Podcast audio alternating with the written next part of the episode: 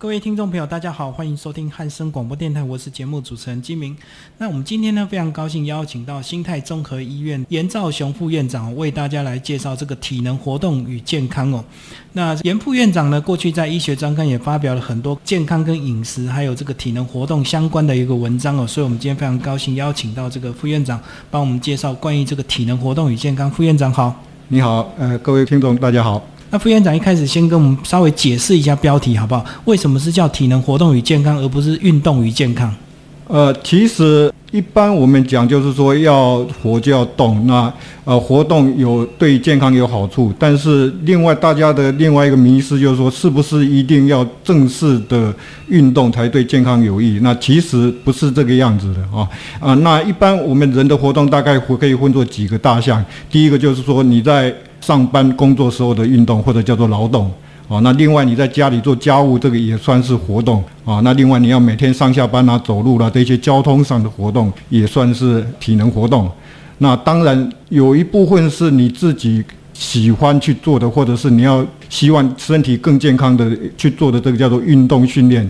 那么这个叫休闲时间的体能活动。那运动只是包含在这个休闲时间的体能运动的下面的一部分，所以我们可以说，运动只是体能。活动的一部分。那我们今天谈的对身体健康有好处的是身体活动，而不是单纯的只是运动。换句话说，你做其他的活动也是对健康有好处的。那也可以这样讲，就是说，你不管是做什么样的活动，都是对健康有好处的。所以，刚刚这个副院长有提到四种这个体能活动都是对我们人体有帮助，不是只有最后一项这个休闲时间做的运动才是对我们人体有帮助，是这样子吗？啊，是的。那其实最早一篇相关的就是说探讨体能活动和健康有关系，是在呃一九五三年，他们英国的人他们做的研究，他发现说是公车司机和车长。他们的健康情形不一样，公车司机发生心脏病的机会比较高。那他们去探讨，那个时候他们的结论认为说是因为车长他要在双层巴士架上面走来走去来要服务，要查票什么？哎，对对对，所以他的每天动的活动比较多。那相对的司机只是每天坐在那一边，所以可能是因为这个样子，造成他们的心脏病的发生的几率有所不同。哦，所以因为他们两个职务的一个不同，所以造成这个不同的结局，就是公车司机常常坐着。所以他没有像这个呃车长小姐常常手动查票，所以他罹患心脏病的几率就变高这样子。是的，嗯，那这样我们既然要提到这个体能活动，那体能活动到底有没有一个标准？我们到底每天要动多少，或者是每个礼拜要动多少？事实上是有标准的。那么世界卫生组织它的建议是这个样子哈，呃，他希望说一般的成人每个礼拜最好有一百五十分钟以上中等程度的体能活动。好，那你假如是比较剧烈一点的、比较高强度的体能活动的话，大概他们建议是说一个礼拜至少是七十五分钟。好，那对于这个，假使你能力够的话，你譬如说你的可以一个礼拜做到三百分钟的中等强度的体能活动，或者是一百五十分钟高强度的体能活动，这样对健康有更大的好处。那意思就是说，多动比少动好。好，那另外呢，他们也建议说，对于这些年龄特别高的，或者是说你的体能不够好，或者是你有慢性病啦，没有办法做那么多活动的话，也要在体力可能的范围之下呢，尽量多做体能活动，都是有好处的。所以这边也暗示就是说，呃，你有动总是比没有动好。虽然你没有动到像他建议的那么多的剂量，但是有动还是会比没有动好。所以刚刚有讲到四位的一个标准，就是每个礼拜要一百五十分钟的中度或七十五分钟的强度。那如果更好，就是可以做到两三百分钟的中度或者是一百五十分钟的强度。那到底有没有这个超过太多会造成人体伤害？有没有这样的一个问题？因为刚刚讲到多动总比少动好。那如果动太多，会不会对超过多少标准会对我们人体真的是会过动的一个伤害？现在有一些资料，就是说他们去。探讨活动的剂量超过他的建议量十倍的人，那那这一些人呢，至少目前看起来没有说特别对这些长期的呃，譬如说心脏病啊，或者是这些癌症、糖尿病这一些的发生的几率或者死亡率有明显的受到不好的影响。所以多做运动原则上是不用太担心。当然，你有时候运动的太多，你要小心这些运动伤害这些。那除此之外，对长期的这些健康，呃，没有证据说会运动的太多而造成不好的影响。哦，所以你说研究，即使研究这个体能活动超过十倍也没有影响，对我们的长期的一些疾病也不会有影响。是的。哇，所以这样子等于是说，我我们人一定要尽量的这个多动。那这个我们过去有听到这个有氧运动跟无氧运动，那体能活动有没有分这个有氧跟无氧呢？我们谈到所所以有氧运动的意思就是说，你可以持久进行的这一些活动，像是一般比较常见的，像是呃走路啦、慢跑啦、游泳啦、跳舞啦、打高尔夫球或者是一般的球类活动，大部分都是属于呃有氧的活动。那呃，所谓无氧的这一些活动的话，就是说是比较剧烈的，呃，你没有办法持久进行的，像是跑百米啊，像是举重啊这一些。那因为这一些它没有办法持久进行，所以你显然不可能靠这些来改善你的健康。那一般我们谈到就是说要改善健康的话，要做有氧的这些活动。所以这样讲，比如说我们提到这个做家事，它因为它是做家事需要一定的时间，所以它算是有氧的一个体能活动，对不对？啊，是的，嗯，那这个既然提到这个体能活动，这个对我们人体的健康有帮助，那是不是跟我们介绍一下，到底这个会增加我们哪一些的抵抗力，或或者是会降低哪一些疾病的一个症状？呃，现在很明显的就是说，有很足够的证据，就是说，呃，你这一些体能活动可以减少心脏病的发生，哦，可以减少脑中风的发生。那另外，所谓三高，血糖高啦，血压高啦，血脂肪高啦，运动也都有所帮忙。那另外，你既然可以减少这么些问题，那么当然也可以减少死亡率的发生。那一般人比较少，就是说比较没有想到，就是说运动其实也可以减少某部分癌症的发生率。然后这个有没有一些在我们做体能活动之前的前中后需要特别注意的一个事项？因为我们知道以前都知道说运动中我们要多喝水嘛，吼。那有没有一些比较特别该注意的事情是在我们的体能活动前或体能活动后需要做的？原则上总是要活动之前最好有一段时间的暖身的这一些运动，你可以减少这一些运动伤害。那运动完了之后也是要慢慢慢慢再回到就是说比较平静的这一些状况。哎，那多喝水，这个是属于健康的生活习惯，也是正确的。嗯，那有没有另外要搭配一些呃食物的一个部分？食物其实是另外一个题目了哈。呃，那么我们现在的建议就是说，要多吃对健康有益的食物。那所谓健康有益的，像是全谷类的食物，糙米啦、五谷杂粮这这这一类的食物。啊，那另外要多吃蔬菜水果。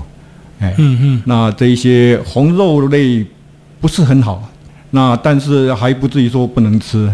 那接下来副院长帮我们聊聊这个，你现在呢也是有在门诊去看一些这个加医的一些病患哦。是。那呃，一般的这个病患或者是像老人家来看诊，他们自己在体能活动上，你都会给他们一个做什么样的一个建议？那或者是说这些体能活动对一些慢性病也会有帮助？对慢性病是有帮助，没有错哈。那原则上就是说，在你的能力范围之内，在不要太勉强的状况之下，多动总是比少动好。那我们刚刚讲的嘛哈。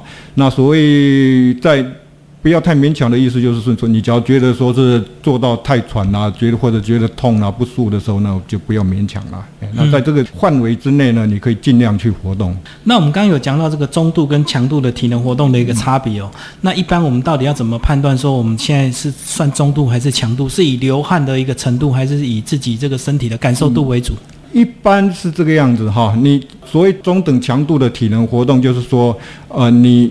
运动到这个程度，活动到这个这个程这个程度的话呢，呃，你没有办法说像一般人能够唱歌，但是讲话是没有问题的。那身体可能会心跳比较快一点呐，呃，呼吸稍微有一点点喘呐，啊，那高强度的话，你这个时候你就没有办法像正常人一样讲话，啊，那你很明显的心跳、呼吸会加快，那很明显的会有出汗。大概我们可以这样问。所以所以所以一般人就是说运动要到出汗，那出汗表示说这个是一个高强度的运动。哦，就是出汗或者是你讲话会喘，就是大概已经到了高强度的这部分就对了哈。那当然，我们有一些更准确的，就是说来评估是不是中等强度还有高强度的这一些运动，有所谓的新陈代谢当量的一个一个指数。啊，那表示说，你只要某一个活动，它的耗氧的量是和正常人做的时候来比较的时候，它是耗氧量是正常的几倍。那这个时候，我们可以来看看它是不是高等强度的。譬如说，一般的走路，大概它的新陈代谢的当量大概是三，啊，那呃，你快走的话，大概是到六以上。嗯哎，那这样子，我们可以来区分它到底是一个中等强度或者是一个高强度的一个活动。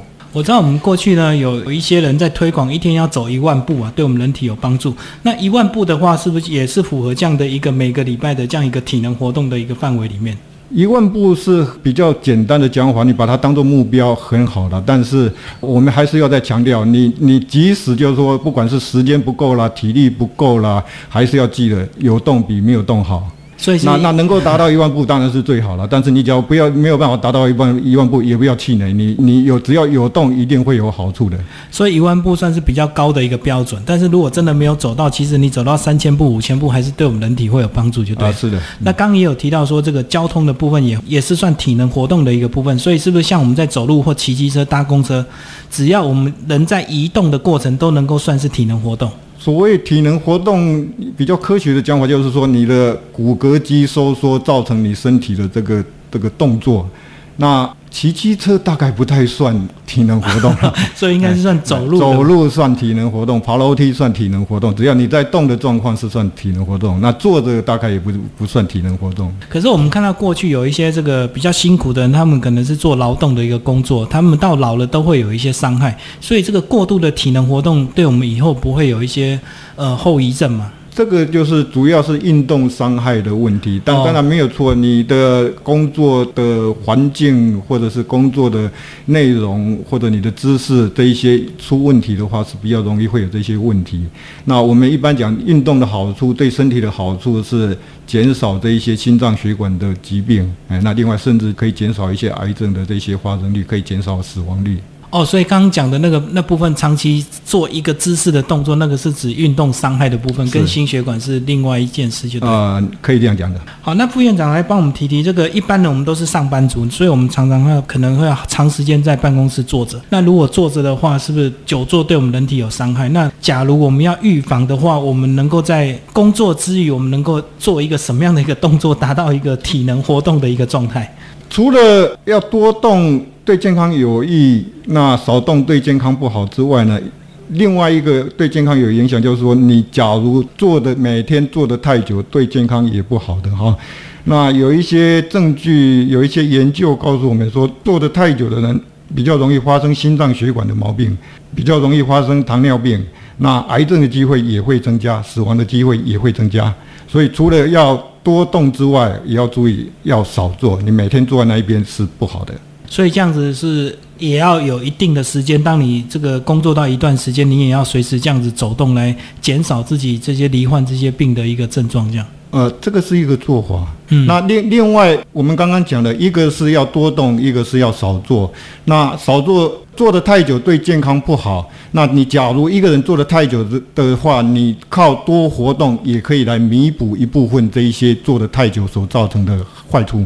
那呃，其实呃，现在也是有研究来告诉我们，说是假如你实在没有办法每天都要做很久的话，那你每天就是说呃活动的时间多一点，活动量大一点的话，也可以来弥补这一些呃做的太久所带来的这一些坏处。那主要是呃死亡率了哈。那么现在的统计就是说，你假如每天就是呃，有做中等的强度的活动，大概六十分钟到七十五分钟的话，大概可以抵消你久坐所引起的这一些死亡率的增加。哎哦，就是在下班之后，如果你能够用六七十分钟的这个中等强度的体能活动，就可以补你做一整天的这样的激励。是的，是的。呃，所以这样子就是说，呃，其实我们现在在坊间看到很多这个运动中心啊，下班后大家很多这个呃上班族都喜欢到运动中心去做一些运动，所以这样其实对我们人体也是会有一些帮助。这样，是的，这个是一定的。哎，呵呵呵，当然大家都谈到这些活动运动，那么当就是要注意的，还是刚刚也有提到过了，你的一些运动伤害的预防，哎，这个是要注意的。所以这样子就变成你要自己去评估你的一个体能状况。那即使你真的要做一些比较强度的一个体能活动，也是要注意一些基本的运动的一个防范。这是，没有错，基本上就是要暖身啊，要循序渐进啊，要不要太勉强。嗯嗯嗯。副院长来帮我们提提这个过去的这个标准有没有随着我们社会的一个进步，这个标准有比较提高或比较降低？因为我知道这个我们的寿命现在是越来越长。那过去呃世界卫生组织他们有定的一个这个体能的一个标准，有没有随着一个社会的进步，然后去做一些比较长时间或比较短时间的这样的一个研究呢？现在这些标准其实也是在最近才提出来的，哦是是以前没有，大概没有这一类所谓的标准。没有，还是没有这样的研究。对对，没有这个标准，没有这一类的标准。那这一类的标准其实都是在两千零八年、两千二零一零以后才提出来的这一类的这个标准在那一边。但是重点还是说，大概我们刚刚讲过了哈，多动比少动好啊。但是是不是一直动下去就这个好处会无限的持续下去？不是这个样子的了哈。那一般来来讲的话，大概运动的好处在。刚刚我们世界卫生组织建议的剂量的差不多四倍到五倍的时候，那个时候它能够达到的保护作用是最好的。那好了，你只要再继续增加下去，它仍然是有好处，但是它不会说一直增加下去。到后来，它好处增加就慢慢慢慢越来越不是那么多了。那达到某一个程度以后，它就维持在那边，不会说再增加下去了。哦，这所以这个以这个例子来讲，简单讲就是，如果你在喝饮料，你第一口一定是感觉最舒服的，那第二口、第三口之后，可可能就会造成人体的一些负担，对不对？因为等于是就慢慢已经过量了，这样。是这个样子没有错。那其实我我我的讲法是这个样子了哈。一分耕耕耘有一分收获，那但是你两分耕耘你就不见得有两分工收获，你大概只有一点六分、一点八分，那三分的耕耘大概只有或许两点二、两点四啊，哎，那到到某一个程度以后，你比如说呃，你你你收获的到八分以上，大概就维持在那里，不会说一直在在上去的。哦，所以不是这个倍数越高，你的健康的效益就越高，就不是不是，嗯，它会慢慢递减的。对对对对，嗯，这样同样的道理，在刚刚开始运动的那时间点呢，譬如说你从零到一的这个刚刚开始运动，这个时候你的好处的增加的速度是最快的。一开始的运动是最大的一个效果啊，对对对对，嗯对，所谓 CP 值最高，对你付出的比较小一点，但是你你获得的相对比较。多一点，嗯那那你量继续增加的话，它可能还是会得到一些好处，但是它的得到的好处的数值就没有那么高了。是是是，那副院长对我们这个现代人，这个因为可能大家都都上班都要久坐嘛，哈，那下班可能也不一定像过去有这么多家事可以做。那对我们现代人有没有一些关于体能活动的一些建议？其实这个都是老生常谈了，啊、你在上班的时候，你就是假如能够能够就是说稍微站一下，不要老是坐着的话，这样子也是会比较好一点嘛，哈。那你譬如说是你要要联络其他人的时候，你有时候可以劳动你的这一些呃呃双脚走过去谈，不要靠电话，不要开 email 这一些。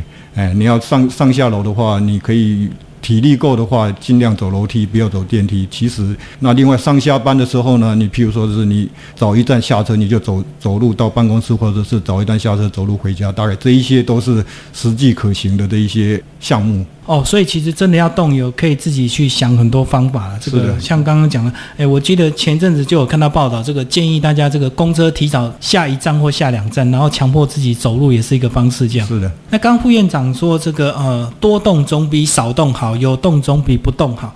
那到底是不是要动到一定要流汗才会对我们人体达到一个最大的一个帮助？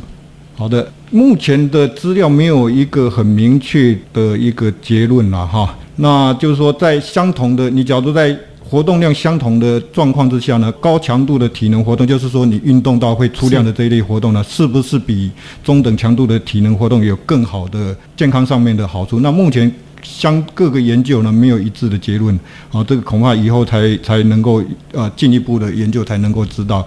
那高强度的、比较剧烈的这些运动的好处，就是说你只要在较短的时间，你就可以达到你我们的运动的量的我们的目标值。好，譬如说你跑步，你只要花个十五分钟，你就可以达到我们的这个运动的目标值。那你要走路的话，或许要走三十分钟才能够达到目标值。假如你时间不多的话，你高强度的运动是呃相对比较有效率的。好，但是呃高强度的运动它的问题就是说，一般人他。对做这些比较剧烈的运动，他可能呃接受性比较不是那么高了哈。那另外这些高强度的运动，有时候比较容易发生这些运动的的伤害的问题。所以说可以看个人。你假如觉得说是你体力很够了，你要不是花太多时间的状况之下，你做这些比较高强度的的运动很好。但是你假如觉得说是呃一般人的话，通常我们会建议说是可以先从中等强度的这些活动开始，那等到慢慢慢慢你比较习惯了或者你觉得体力比较好一点的，再做一些高强度的运动。那做这些体能活动有没有分这个室内或室外？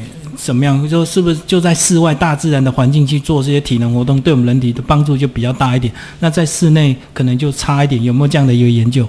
没有很明显的研究，但是我们可以想象得到各有好处。那室内的话，你可以就是说避免太不舒适的这些环境啦，它的温度啦，它的这一些没有不会受到这些下雨啦或者大太阳的这一些影响嘛，你可以每天做啊，比较舒服一点。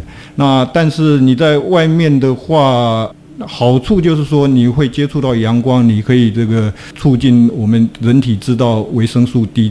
啊，那这一些对骨头啦，对身体其他的健康也都是有好处的。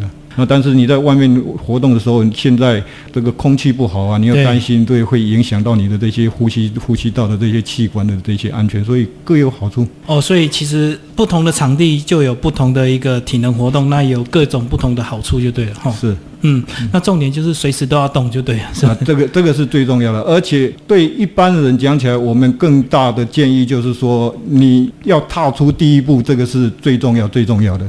哎，那只要你开始运动了，你一定会有好处的。那当然，你假如是愿意动得更多，那当然最好。但是你假如觉得说是体力不是太够了，或者有一点偷懒，你至少有动都要比没有动好。那而且记得刚刚开始活动的这一段时间，你能够得到的好处是最多的。哦，就是刚开始活动的时间是最大的一个健康的一个效果。